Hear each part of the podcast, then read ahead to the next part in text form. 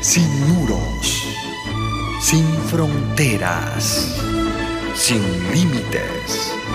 Radio Mundial Adventista, más que una radio, sembramos esperanza. Proverbios 13, verso 1. El hijo sabio recibe el consejo del padre, mas el burlador no escucha las reprensiones. Salomón había visto en la casa de su padre una demostración clara y trágica de la enseñanza de este versículo.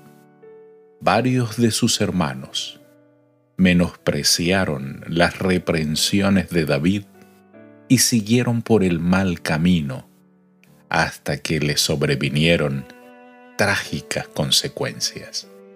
Pero Salomón escuchó, aprendió y llegó a ser el hombre más sabio que hubiera existido. Versos 2 y 3.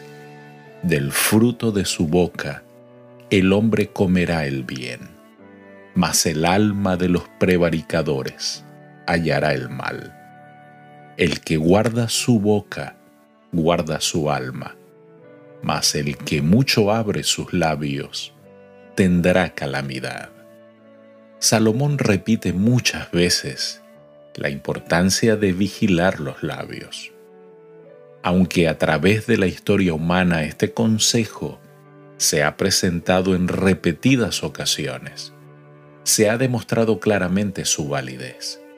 Solo unos pocos lo han elegido.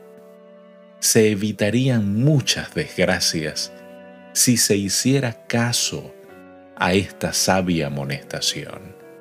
Pero parece que la gente debe aprender lo que es correcto por medio de amarga experiencia. Desafortunadamente, muchos nunca aprenderán de ninguna forma. Verso 14 al 16. La ley del sabio es manantial de vida para apartarse de los lazos de la muerte el buen entendimiento da gracia, mas el camino de los transgresores es duro. Todo hombre prudente procede con sabiduría, mas el necio manifestará necedad. La palabra hebrea para ley es Torah, que significa instrucción. La instrucción de los sabios guía a quienes la aceptan por el difícil sendero de la vida e impide que caigan en los abismos del pecado y de la muerte. El Hijo de Dios marcha por la vida con relativamente pocas desavenencias, pero el pecador encuentra que el camino es duro porque su propia terquedad se refleja en la actitud de los demás proceder con sabiduría. Es el consejo del sabio. Estos son los que actúan con aplomo, con conocimiento de causa. Pero el necio manifiesta sus desvíos en público, sea porque los ignora o acaso porque no le importa manifestarlos.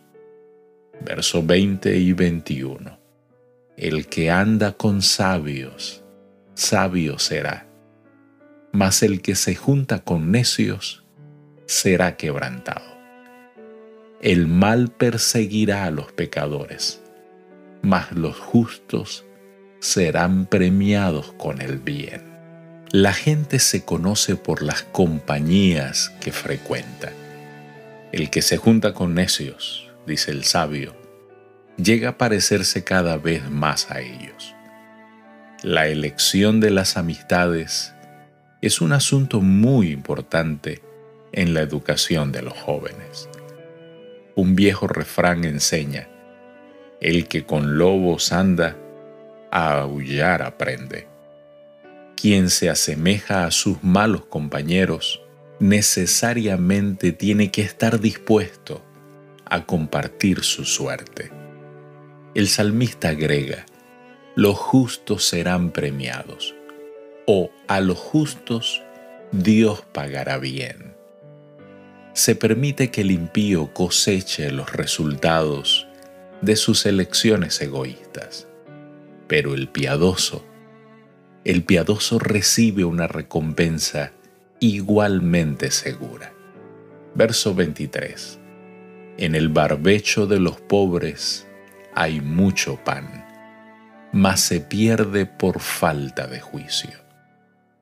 Por falta de buen juicio, los pobres desperdician sus ganancias, que de hecho han adquirido con gran esfuerzo.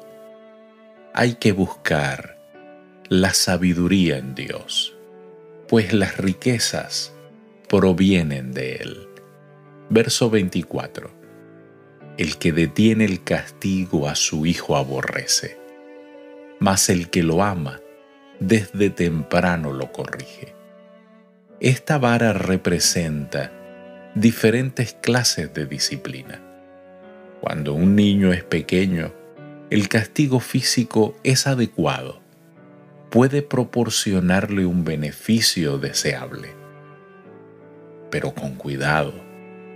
Más tarde, suele producir reacciones indeseables, por lo cual es preferible emplear otras formas de disciplina. Querido Dios, danos sabiduría para llevar adelante nuestras vidas, nuestros negocios y nuestras relaciones, de manera especial en lo que tiene que ver con la crianza correcta de nuestros hijos. Bendícenos con tu presencia. Te lo pedimos, Señor, en Cristo Jesús. Amén.